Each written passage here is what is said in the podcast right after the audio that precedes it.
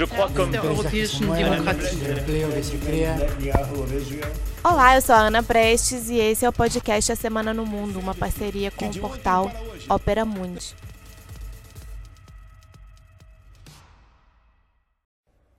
No episódio de hoje você vai ouvir sobre o novo livro do jornalista norte-americano Bob Woodward, Greve Policial uh, na Argentina, o BID pode ficar mesmo na, sob a presidência dos Estados Unidos, China e Índia eh, voltam a se estranhar na fronteira, mas também voltam a conversar mais, eh, protestos na Colômbia depois de brutal violência da polícia de Bogotá. É, julgamento de Assange, parlamentar da Noruega indica Trump para o prêmio Nobel, incêndios na Califórnia, incêndios no Pantanal, incêndio em um grande campo de refugiados na Grécia, eleições na Bolívia, no Equador e uh, na Venezuela são alguns dos temas que você vai ouvir hoje aqui no A Semana no Mundo. Uma das notícias mais comentadas ao longo dessa semana foi sobre o livro do jornalista Bob Woodward, uh, do The Washington Post, jornalista famoso desde os anos 70 do século passado, por conta do caso Watergate. E ele lançou agora um livro, se chama Fúria, se chama Rage, e é uh, seu conteúdo são, na verdade, entrevistas com o presidente Trump. São 18 entrevistas entre dezembro de 2019 e julho de 2020. Em 2018 ele já tinha lançado um outro livro de entrevistas com Trump, se chamava Medo, se chamava, se chama Medo, Fear. E uh, o que tem dado mais repercussão sobre as entrevistas uh, dadas por Trump e agora publicadas em formato de livro tem sido o fato do Trump admitir que deliberadamente passou a mensagem para a população norte-americana de que o coronavírus não era tão grave assim. De que a enfermidade causada pelo coronavírus, a Covid-19, não era algo para se preocupar tanto. Realmente ele adotou o discurso da gripezinha, que nós também vimos aqui no Brasil com uh, Bolsonaro. Eh, não se sabe se Bolsonaro eh, realmente eh, foi ignorante a tal ponto ou se teve a mesma postura de Trump, de um negacionismo. E agora, confrontado pelo Partido Democrata, especialmente Joe Biden, Nancy Pelosi, todos os figurões democratas já saíram para atacar Trump, dizendo que é um caso de traição nacional, é, omitir da população as informações mais justas, mais uh, objetivas e corretas sobre os perigos apresentados pelo coronavírus. Trump está voltando a carga para o jornalista, o que era de se esperar de uma figura como ele, né? É, ele está dizendo que se realmente o que ele disse é tão grave, ou foi tão grave, e gerou tanta repercussão, por que, que o jornalista Bob Woodward não uh, anunciou ou não colocou isso na imprensa à época? É bom lembrar que na, nas, nessas entrevistas o jornalista não estava fazendo um trabalho para o Washington Post, ele estava fazendo um trabalho autoral dele para lançamento do livro. E como tem bem lembrado a imprensa norte-americana, o jornalista não é o presidente dos Estados Unidos. E se hoje há uh, 200 mil mortos quase nos Estados Unidos pelo coronavírus, mais de 6 milhões de infectados, a responsabilidade por omissão de informações é da presidência do país. E não só a omissão, como também o desestímulo ao isolamento social, o uso de máscaras, uh, o, a forçação de barra para que as pessoas tomassem cloroquina ou hidroxicloroquina, ou inclusive desinfetante, como Trump chegou a dizer. Outros trechos do livro que têm dado repercussão também são as cartas trocadas ou é, o relacionamento firmado entre Trump e Kim Jong-un da Coreia do Norte e que isso está sendo é, bastante explorado como é, pelo, pela característica pessoal desses dois líderes, como eles chegaram a se entender, embora não fosse, é, não, não tenha progredido esse entendimento, como já era de se esperar. E uh, também o acobertamento por Trump, admitido por Trump, do envolvimento da família real saudita com a morte do jornalista Khashoggi, lá uh, na Embaixada Saudita na Turquia. Na época eu falei bastante desse tema nas notas internacionais. Inclusive, houve recentemente um revés com os sauditas lá que tinham sido implicados, inclusive membros da família real, eh, condenados à prisão. Isso tem sido colocado panos quentes e a justiça está longe de ser feita com relação ao jornalista assassinado, o jornalista Khashoggi.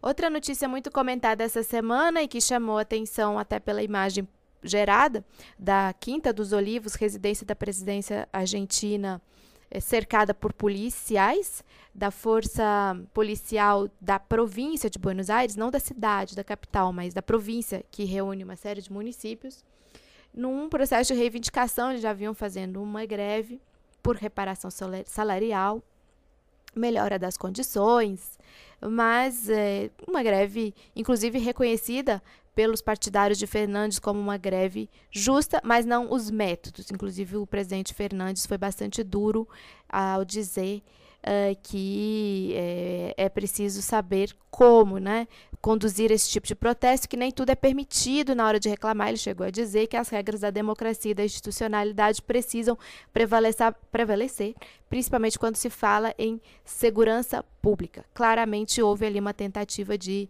eh, mediatização do fato numa América Latina que já está escolada com eh, as questões envolvidas eh, nos com os protestos das polícias, e não só os protestos, mas os rompantes golpistas, inclusive, por parte da polícia. O Equador é um exemplo, a Bolívia é um exemplo. Aqui mesmo no Brasil, recentemente no Ceará, nós tivemos cenas bastante semelhantes. Por fim, o presidente Fernandes e o governador da província, o Axel Kicillof, eles fizeram um anúncio. É, uma, houve uma proposta fi, firmada inclusive com outras é, entidades da Federação Argentina, de aumentar em um ponto a coparticipação da província de Buenos Aires uh, no, uh, nessa divisão uh, de arrecadação feita de forma federativa, União, Estados e municípios, um pouco semelhante com o que a gente tem também aqui no Brasil. Isso já tem dado polêmica lá com é, prefeitos e governadores que uh, são é, partidários de Macri e do Juntos por El Câmbio e uh, deve render ainda bastante assunto essa questão. Mas o fato concreto e o saldo da semana é que o presidente Alberto Fernandes conseguiu rapidamente resolver a situação, eh, não ficou refém desse movimento e apresentou soluções concretas a serem eh, partilhadas, inclusive soluções eh, e malfeitos que ele herdou de Macri na época em que houve uma redivisão, uma mudança na divisão uh, das polícias ali no, na Argentina, da Polícia Federal e da Polícia dos Estados, ou seja, um tema bastante extenso para a gente abordar aqui no detalhe, mas a solução foi encontrada. E, uh, bom, mas apesar disso, o macrismo aí se animou, inclusive há notícias de reuniões eh, do Macri com prefeitos, eh, no sentido de reorganizar a oposição na Argentina. Ainda sobre a Argentina, o ministro das Relações Exteriores, o Felipe Solá, admitiu em uma entrevista essa semana que o novo presidente do BID pode mesmo ser um norte-americano. E, bom, isso aconteceria pela primeira vez em 60 anos do banco, é um tema que eu venho tratando nas notas já há um tempo. O que o Felipe Solá diz é que não uh, houve uma decisão por parte da Europa que, na verdade, nunca chegou, de que a Europa eh, ajudaria também no processo de adiamento da eleição prevista agora para esse mês de setembro. É, no Mercosul, por exemplo, a Argentina está isolada. Brasil, Uruguai e Paraguai estão apoiando os Estados Unidos nesse pleito. É, somente se houvesse assim, uma abstenção de 25% né, do que é considerado a, a partir do capital de que cada país aporta, né? O capital votante poderia se adiar as eleições. Então, para além da Argentina, México, Costa Rica, Chile, Peru, que chegou a a se pronunciar também pelo adiamento. Se além desses países tivesse chegado realmente o apoio dos uh, europeus, seria possível construir essa, esse adiamento. Mas não parece fato. Agora, o que se discute, inclusive, é a vice-presidência. Quem será o vice-presidente do norte-americano Clever Carone? Inclusive, ele citou o Brasil como um possível vice-presidente do BID é, nesse, nesse processo. China e Índia voltaram a ter problemas essa semana, esses últimos dias na fronteira do Himalaia. Tem se acusado mutuamente de, de violar o cessar-fogo, aquele cessar-fogo ainda lá da década de 90, numa região muito sensível, até pela presença ali do Tibete, da região do Tibete, pela presença, proximidade com, do Paquistão, com quem a Índia tem diversos conflitos, conflitos armados inclusive, mas a diplomacia russa tem atuado fortemente na dissuasão eh, das, dos dois, das duas nações de seus intentos bélicos ali na região. Então, eh, houve uma reunião em Moscou dos ministros da defesa da Índia, da China, e parece que há progressos nesse sentido de uh, minimização dos conflitos. Inclusive, os russos também se ofereceram para mediar uma conversação entre Estados Unidos e Irã. Mas o governo iraniano, por exemplo, não, não topou, não está topando ainda. Diz que enquanto os Estados Unidos não tirarem as sanções, não voltarem para aquele acordo macro né, de 2015, eles não vão sentar à mesma mesa dos norte-americanos. Voltando aqui para a América Latina, essa semana houve muitos protestos na Colômbia, especialmente em Bogotá, mas também em outras cidades, contra a violência policial. Inclusive, em um dos protestos, sete pessoas morreram, em outro protesto, 13 pessoas morreram.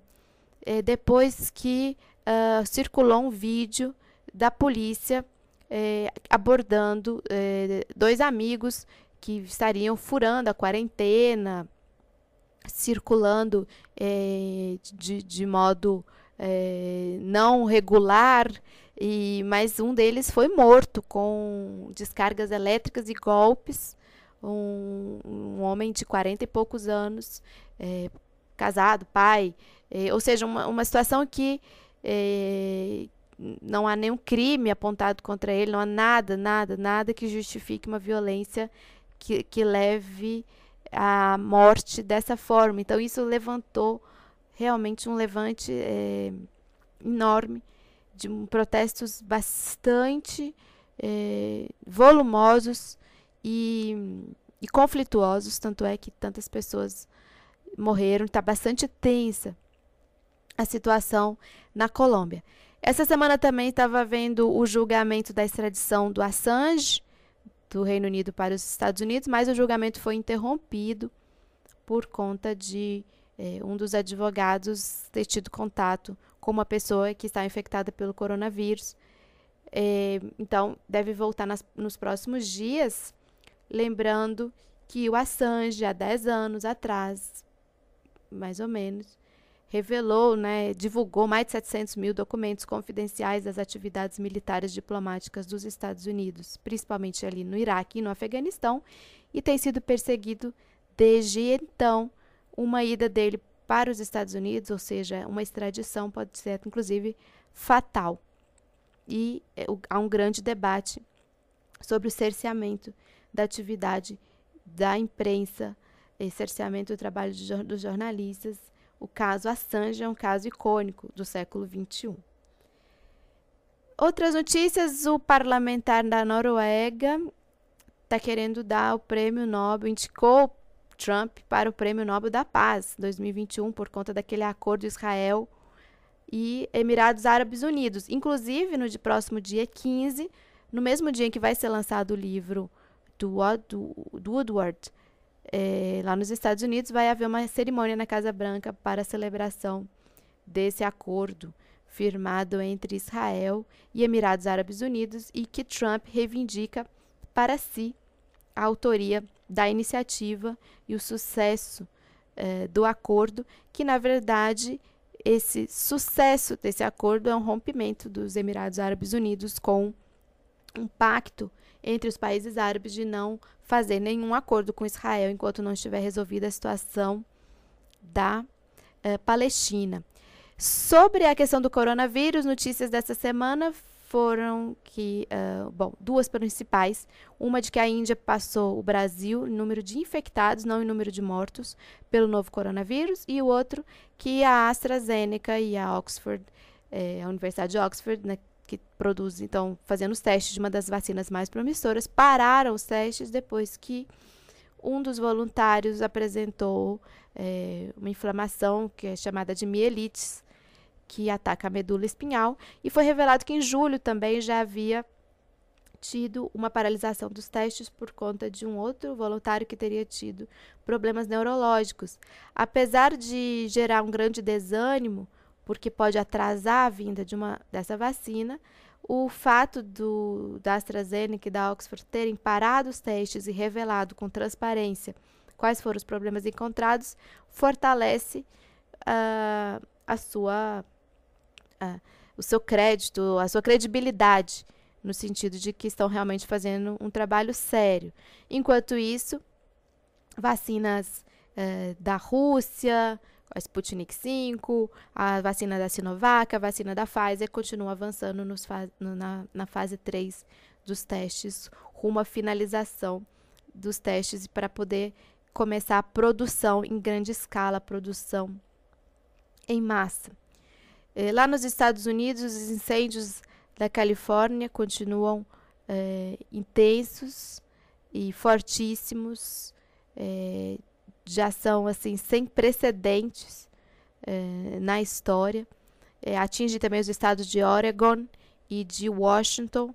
Há imagens fortíssimas de uma pequena cidade, eh, Malden, no, no estado de Washington, totalmente tomada pelo fogo.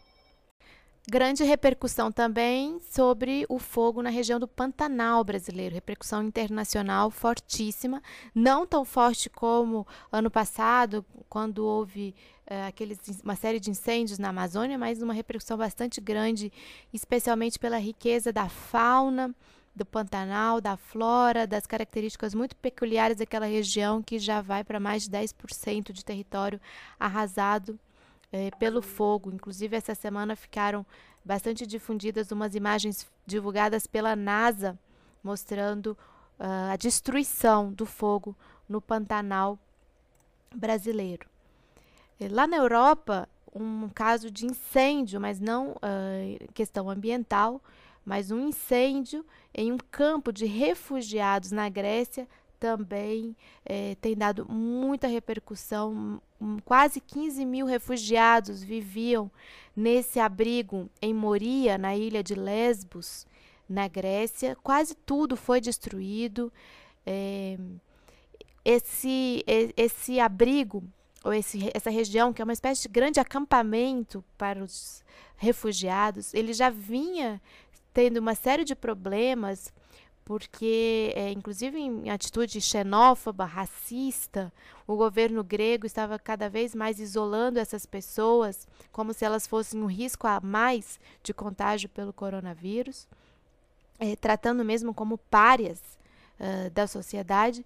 E agora a Europa se coloca numa grande situação porque são quase 15 mil pessoas, famílias inteiras, crianças, idosos, pessoas de todas as idades, desamparadas, desabrigadas, sem terem como é, serem acomodadas. Inclusive, o ministro das Relações Exteriores da Alemanha, o Heiko Maas, chamou essa tragédia de uma catástrofe humanitária e estão buscando lá uma forma dos países membros da União Europeia acolherem grupos, parcelarem esses refugiados em pequenos grupos para que possam ser acolhidos. É, uma última notícia, e prometo detalhar mais na próxima semana, é sobre os processos eleitorais que vão ocorrer aqui na América Latina nos próximos meses. Então, nós vamos ter aí em outubro eleições na Bolívia, dezembro eleições na Venezuela, fevereiro do ano que vem eleições lá uh, no Equador. Sem falar das eleições aqui no Brasil, que eu não trato aqui porque me atenho realmente às questões internacionais. Nas eleições uh, da Bolívia e do Equador, praticamente certo que o ex-presidente Evo Morales não vai conseguir concorrer ao Senado, lá na Bolívia, por uma série de manobras eh, judiciais e da justiça eleitoral. Igualmente, lá no Equador, o eh, ex-presidente Rafael Correia não vai conseguir concorrer, quase certo, à vice-presidência do país, também pela mesma situação de perseguição política, lawfare. E lá na Venezuela, notícia de uma oposição dividida. O Capriles, que já foi candidato algumas vezes à presidência da Venezuela, tem jogado papel no sentido de reconhecimento das eleições e, e é, reforçado para que a União Europeia envie é, observadores internacionais, enquanto Guaidó arregimenta uma outra série de grupos e partidos no sentido de não reconhecer as eleições. Então, esse é um processo que é, vai ser bastante revelador do grau de destruição da democracia aqui na América Latina. Termino aqui, então, lembrando também que ontem, uh, 11 de setembro, nós celebramos uh, mais uma vez a memória do ex-presidente chileno, do então presidente chileno assassinado por um golpe eh, na, uh, naquele 11 de setembro de 1973. E esse mês também foram lembrados os 50 anos da vitória, né? a vitória, da chegada do Allende ao poder por via da unidade popular que conseguiu se construir naquele país e que segue inspirando uh, muitos processos especialmente na América Latina e eh, os lutadores todos pela democracia, não só na América Latina, mas em todo o mundo. Essas são as notícias que escolhi para compartilhar essa semana. Espero que todas e todos tenham gostado. Um bom final de semana para todo mundo e uma semana promissora para todos nós.